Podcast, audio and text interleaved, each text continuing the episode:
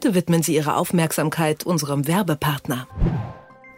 Nichts beeinflusst unser gemeinsames Leben so wie unsere Rechte. Seien es die Grundrechte, Menschenrechte oder die Grenzen, die uns das Strafrecht aufzeigt. Sie sind das, was unseren Rechtsstaat zusammenhält. Im neuen Podcast Recht so vom Bundesministerium der Justiz und für Verbraucherschutz schauen wir mal genauer, was das denn nun ist, dieser Rechtsstaat. Welche Antworten findet unsere Demokratie? Darüber spreche ich in Recht so unter anderem mit der Bundesverfassungsrichterin Susanne Bär, der Bundesjustizministerin Christine Lambrecht oder auch mit der Geschäftsführerin von Hate Aid Annalena von Hodenberg. Den Podcast Recht so findet ihr überall dort, wo es Podcasts gibt und unter bmjv.de slash recht recht so.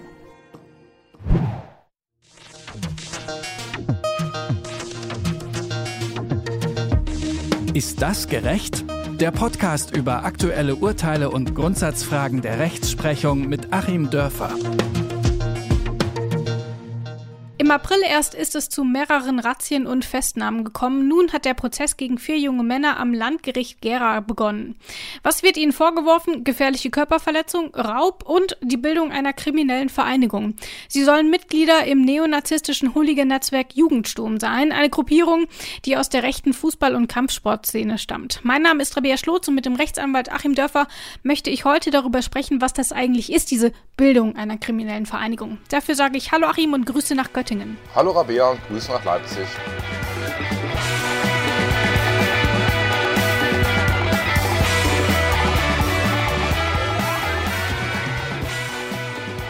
So, kann mir keiner sagen, dass er hier nicht gerade George Clooney und Brad Pitt sieht, wie sie in Oceans 13 gerade das Casino von Al Pacino ausrauben. Mal zum besseren Verständnis, Achim. Oceans 13, ist das denn ein gutes Beispiel für eine kriminelle Vereinigung? Das war zumindest mal so die erste Bande, die mir so eingefallen ist. Also im Paragraphen 129 Strafgesetzbuch, das ist ja der ähm, Paragraph zur kriminellen Vereinigung, steht, dass sich mehr als zwei Personen zusammenfinden müssen mit dem Zweck, eine Straftat zu begehen. Das wäre jetzt in meinem Verständnis bei Oceans 13 Team. Das sind, äh, wie gesagt, 14 Leute, also Ocean plus 13. Das wird doch schon mal klappen. Und sie wollen ja offensichtlich auch Straftaten begehen. Ähm, ist das denn ein gutes Beispiel? Ja, das ist zumindest ein gutes Beispiel für den Anfang des Films. Ich kann mich jetzt nicht mehr an alle Folgen dieser Serie erinnern, aber im Grunde ist es ja drehbuchmäßig immer so aufgebaut. Ich glaube, das war im alten Griechenland schon so. Ein Drama ist ja so aufgebaut, der, der Protagonist wird auf einen Baum gejagt, dann wird er von der Dorfbevölkerung mit Steinen beworfen und dann kommt er irgendwie runter und löst das Ganze. Also es gibt irgendwie Schwierigkeiten, die man überwinden muss und deswegen muss man ja unbedingt in dieses Casino rein und deswegen ähm, trifft man sich dann erstmal am Anfang. Ähm, meist ist das ja auch so, dass man seine alten Buddies dann irgendwo ausgräbt und mhm. so. Genau diese Drehbuchphase, das passt total gut auf äh, die Bildung einer kriminellen Vereinigung, auf den Paragraph 129. Strafgesetzbuch, weil es so im Vorfeld ist. Und ähm, wir wollen eben mit dem 129 auch Dinge im Vorfeld schon erfassen. Wir wollen schon erfassen, dass mehrere Menschen, eben genau wie das in solchen Filmen dann meistens ist, in irgendeinem Keller mit so einer herunterhängenden äh, Pendellampe, in so einem pyramidenförmigen äh, Lichtkegel, wo noch so ein paar Motten durchfliegen. Da sitzen die dann immer zusammen und haben irgendwelche Modelle von den ähm, zu überfallenen Gebäuden aufgebaut und so. In der Phase wollen wir das Ganze schon von der Strafbarkeit her erfassen, damit es mhm. zum anderen nicht kommt. Aber ähm, es geht natürlich dann in diesem Film weiter. Das wäre ja langweilig, wenn in der Planungsphase äh, schon die Credits über den Bildschirm dann nachher wieder rollen würden. Ich würde es äh, gucken.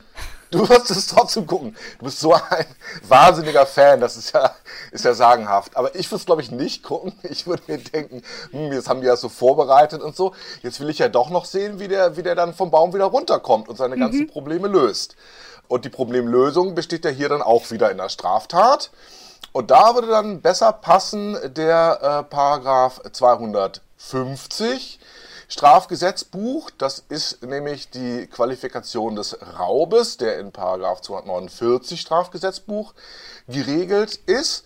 Und äh, da haben wir es dann eben mit dem bandenmäßigen, mit dem schweren Raub zu tun, mit dem schweren Raub als Überschrift, unter den dann eben auch diese bandenmäßige Geschichte passt. Das steht dann nämlich in der ganzen Liste von Bedingungen dafür, dass der 250 StGB mit der schwereren Strafe dann erfüllt ist und im Grunde ist diese Liste, das liest sich wie das Drehbuch, dass nämlich auch schweren Raub zu erkennen ist, wenn der Täter oder ein anderer Beteiligt eine Waffe bei sich führt, äh, Mittel äh, oder Werkzeug bei sich führt, um die, den Widerstand anderer zu brechen, andere Personen durch die Taten die Gefahr einer schweren Gesundheitsschädigung bringt oder eben Mitglied einer Bande ist. Also überall Häkchen dran und äh, ich mache mir gerade Sorgen um uns alle, dass wir das so unterhaltsam finden, wenn so schwere Straftaten begangen werden. Ja, und wenn man sich da auch mal diesen ähm, Paragraphen 250 anschaut, also schwerer Raub, da sieht man ja auch eben, wenn andere Personen ähm, in Gefahr dadurch geraten und wenn man sich die Filme mal anschaut, die versuchen durch ein künstliches Erdbeben dieses Casino dann letzten Endes wieder zu verlassen und die betäuben ja auch Leute und so. Also dort haben wir schon ganz schön viele ähm, Punkte, die wir hier haben. Das heißt, wir können sagen, die werden, wie in unserem aktuellen Fall in Gera, dann quasi wegen der Bildung einer kriminellen Vereinigung angeklagt und eben dann unter anderem ähm, zum Beispiel wegen des schweren Raubes. Gehen wir aber mal zurück zu Paragraph ähm, 129, denn dort haben wir ja auch noch stehen, dass es ein Höchstmaß mit Freiheitsstrafe von mindestens zwei Jahren geben muss für diese Straftaten, die man unter ähm, dieser Bildung der kriminellen Vereinigung ähm, eben vornimmt. Also maximal mindestens zwei Jahre. Kannst du das mal für juristische Laien ähm, übersetzen? Ja, das liest sich wirklich wie ein Druckfehler. Und wir müssen uns da im Grundsatz erstmal klar machen, bei äh, den Strafandrohungen im Strafgesetzbuch ist es so, es gibt immer eine Untergrenze und es gibt eine Obergrenze. Mhm. Wenn keine Untergrenze genannt ist, dann geht das, hm, steht irgendwo bei so ein paar Tagessätzen zumindest 5 Euro los. Hm, und die Obergrenze ist ja auch ganz, ganz wichtig. Das ähm, obliegt ja nicht dem Richter, sondern dem Parlamentsgesetzgeber festzulegen, ob nun ähm, Diebstahl mit lebenslänglich bedroht ist oder eben nicht. Das heißt, es gibt eine Untergrenze, sagen wir mal mindestens ein Jahr, höchstens fünf Jahre. Mhm. Und das, diese Höchstgrenze, die nennt das Gesetz hier Höchstmaß. Und dieses Höchstmaß muss mindestens zwei Jahre sein. Ähm, also mit dem Höchstmaß geben wir auch so ein bisschen an, wie, als wie schwer wir so eine Straftat empfinden. Also wenn das Höchstmaß 15 Jahre ist, wie beim Totschlag, ähm, ist die Straftat natürlich schwerwiegender, als wenn das eine Straftat ist, die im Höchstmaß mit einem Jahr bedroht ist. Und hier heißt es eben, wir nehmen nur solche Straftaten von einer Schwere, wo das Höchstmaß, also das, was man maximal kriegen kann, jedenfalls mindestens zwei Jahre sind. Ähm, alles darunter wenn ich mich dann dazu verabrede, zu irgendwelchen Kleinstdelikten oder zu Ordnungswidrigkeiten, massenweise äh, keine Parktickets zu ziehen oder so, das ist dann noch keine Bildung einer kriminellen Vereinigung. Ähm, wenn es im Höchstmaß mindestens zwei Jahre sind, also eine etwas schwerere Straftat, dann will man das halt im Vorfeld auch schon erfassen. Also, äh, und man will halt äh, diesen Zusammenschluss als besonders gefährlich, weil es eine gewisse Nachhaltigkeit mit sich bringt, diesen Zusammenschluss will man eben auch separat erfassen. Gehen wir jetzt aber mal so ein bisschen von Hollywood dann auch nach Gera. Dort findet ja aktuell der Prozess gegen diese vier jungen Männer statt, weil sie eben eine kriminelle Vereinigung gebildet haben sollen und im Rahmen dieser Vereinigung dann eben unter anderem gefährliche Körperverletzungen begangen haben sollen.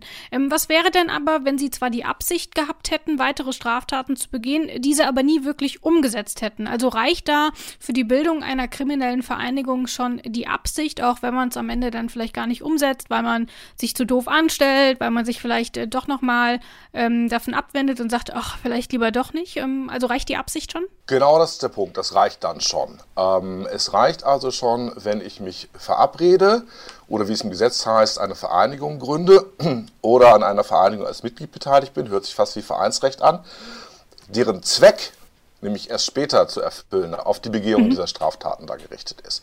Ich muss sie also noch nicht begangen haben, die Straftaten. Das heißt, wir wollen das Ganze im Vorfeld erfassen. Wir wollen natürlich nicht nur reine Zufälligkeiten erfassen, deswegen gibt es dann auch weitere Tatbestandsmerkmale, also Voraussetzungen. Aber da wollen wir es dann schon im Vorfeld erfassen. Und hier hatten wir es ja auch so, ähm, das kann man der Presse ja entnehmen, dass da schon extrem intensiv ermittelt wurde im Vorfeld. Mm, und auch das ist natürlich äh, ganz wichtig in so einem Zusammenhang, wenn man jetzt mal äh, an die Verhinderung von Straftaten denkt. Da schlägt der Rechtsstaat dann ziemlich hart schon im Vorfeld zu. Wenn ich die Strafbarkeit quasi schon auf, diesen Gründungs, äh, auf diese Gründungsphase verlege, kann ich natürlich schon in dieser Gründungsphase auch mit äh, Strafverfolgungsmitteln da eingreifen, habe dann die ganzen Mittel der Strafprozessordnung zur Verfügung. Äh, wohingegen, wenn das jetzt nicht strafbar wäre, sondern erst ab dem Punkt, wo die erste Tat begangen wird, da wird es dann eben rechtsstaatlich schwierig. Das ist also nicht so wie in dem Film Minority Report mit äh, Tom Cruise, dass wir äh, quasi äh, im Vorfeld dann schon äh, gucken, wo vielleicht Straftaten passieren werden und da schon hart durchgreifen, ähm, sondern diese reine gedankliche Planungsphase, die fällt eigentlich noch unter den römisch-rechtlichen Spruch Cogitationes pönam nemo partitur. Ähm, also für Gedanken wird niemand bestraft. Wenn ich mich nur zusammensetze und nach dem dritten Bierchen sage, äh, wäre doch lustig, wenn wir mal die lokale Sparkasse überfallen würden, ähm, dann wäre das eigentlich noch nicht strafbar. Aber wenn ich es eben doch ernsthaft dann tue, äh, greift dann der 129 ein und ähm, will halt auch ermöglichen, dass das Ganze verhindert wird. Das heißt also, wenn ich mir dann mal die Baupläne oder so besorge wenn ich mir die Baupläne besorge, wenn ich wirklich ähm, sage, wir ziehen das jetzt durch und dann und dann ist der Plan. Also man muss natürlich dann immer von den äußeren äh, Gegebenheiten auf den inneren Tatentschluss äh, schließen, aber genauso. Hm? Aber wie ist es denn dann gerade umgekehrt? Also wenn ich mich einfach nur mit anderen ähm, verabrede, um eben Straftaten zu begehen, ist es dann automatisch auch eine kriminelle Vereinigung? Denn wir haben ja hier in Absatz 2 zum Beispiel auch stehen, ähm, Festlegungen von Rollen der Mitglieder, Kontinuität der Mitgliedschaft und so. Also wenn halt einfach diese alles ziemlich lose ist, dann ist es keine Bildung der kriminellen Vereinigung, sondern da ist es, ja was eigentlich? Ja, da sind das vielleicht, äh, ist das so ein Konglomerat von potenziellen Einzeltätern, mhm. die sich irgendwie über den Weg laufen. Beispiel wäre vielleicht bei einem Rechtsrock-Festival da irgendwie mal treffen und dann ähm, wird da auch wiederum nach dem so und so vielen Bierchen da am Stehtisch äh, irgendwie rumfantasiert, ähm, was man alles Böses machen könnte und müsste und so, weil die bösen Flüchtlinge und so weiter. Ähm, aber wenn das halt bei diesem einen Stehtischtreffen bleibt, ähm, ist es noch nicht so weit verfestigt, dass äh, man das dann strafbar machen will, dann fällt das halt wieder unter die ja, Gedankenfreiheit. Ähm, also man will diese Verfestigung haben, wobei ähm, diese Anforderung an die Verfestigung von der Rechtsprechung schon so ein bisschen aufgeweicht wurde. Zum Beispiel haben wir äh, dann ähm, eine Rechtsprechung des Bundesgerichtshofs, die also davon ausgeht, wenn wir mindestens drei Leute haben, die das äh, machen wollen, und wir haben jetzt später dann eine bandenmäßige Begehung, also gehen wir wieder diesen Schritt weiter von 129 weg, dann müssen die noch nicht mal alle drei am Tatort sein. Sondern diese äh, ganze Aufgabenverteilung, das kann auch sehr, sehr lose sein. Ähm, Einzelne können da auch im Hintergrund unterstützen, aber wir brauchen eben so ein Mindestmaß an Verfestigung. Ähm, ja, sonst wäre es bei aller äh, unguten äh, Konversation, die da vielleicht an irgendwelchen Städtischen nach einem so und so vielen Bierchen stattfindet, doch ein bisschen weit vom Rechtsstaat, solche Dinge dann schon bestrafen zu wollen. Wir haben jetzt schon über Absatz 1 gesprochen und wir haben eben jetzt über diesen Absatz 2 gesprochen, wo nochmal die Struktur einer kriminellen Vereinigung besser erklärt wird. Es gibt aber eben auch noch diesen ähm, Absatz 3 und darin steht, dass Absatz 1 nicht gilt, wenn es sich um eine Partei handelt, die vom Bundesverfassungsgericht nicht als verfassungswidrig eingestuft wurde.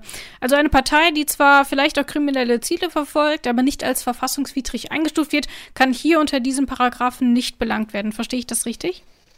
Ja, das ist so. Das äh, dient dann letzten Endes dem Schutz der Parteien, Demokratie und eben den besonderen Rechten und ähm, ja, Möglichkeiten, die Parteien haben sollen, um in der Willensbildung der Demokratie helfen zu können. Die sind dann eben privilegiert. Und diese Privilegierung heißt eben auch, dass es ähm, nur dem Bundesverfassungsgericht obliegt, die als äh, verfassungswidrig anzusehen. Ähm, das heißt, wenn die sich jetzt meinetwegen verabreden. Jetzt gucken wir mal, was hat denn da mindestens zwei Jahre? Strafgesetzbuch hat es nicht. Äh, Quatsch, Entschuldigung, äh, mindestens zwei Jahre hat die einfache Beleidigung nicht. Ähm, genau, aber die Verleumdung.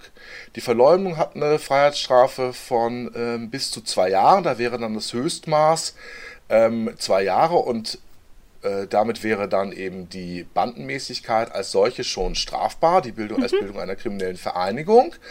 Ähm, Verleumdung ist ja so ein Meinungsdelikt. Parteien betreiben Meinungskampf. Mm, also wenn eine Partei im Hinterzimmer sagt, ich glaube, das ist, sind sogar Sachen, die echt passieren.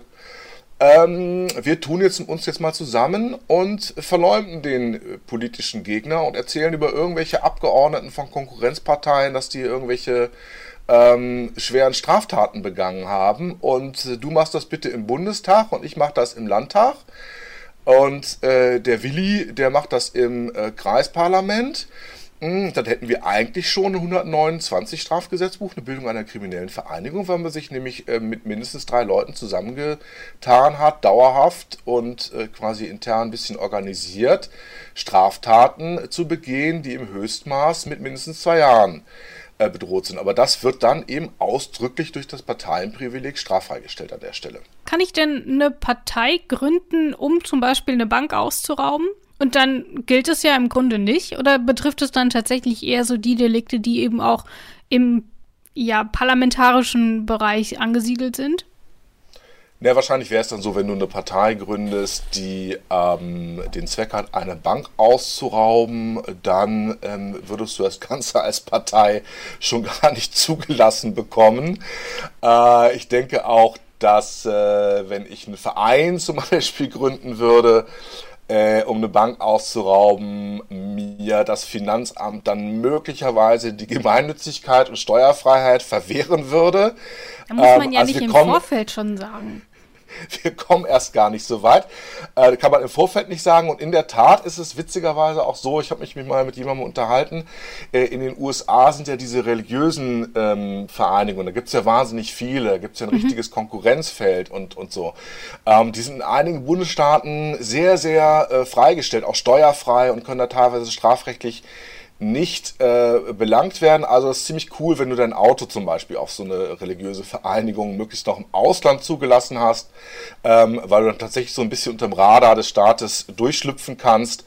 Aber ich denke, deine Frage ist, ist super gut, hat aber noch keiner versucht und ich glaube, man würde es dann eben da kippen, äh, dass man sagt, es ist halt schon eine ungeschriebene Voraussetzung einer Partei, ähm, es heißt nämlich hier auch politische Partei, dass ihr Zweck halt die Ausführung von Politik ist und nicht die Begehung von Straftaten. Ich sehe schon, das führt ein bisschen zu weit. Deswegen will ich mir stattdessen mal noch die anderen Einschränkungen anschauen, die wir hier in diesem Paragraphen 129 haben.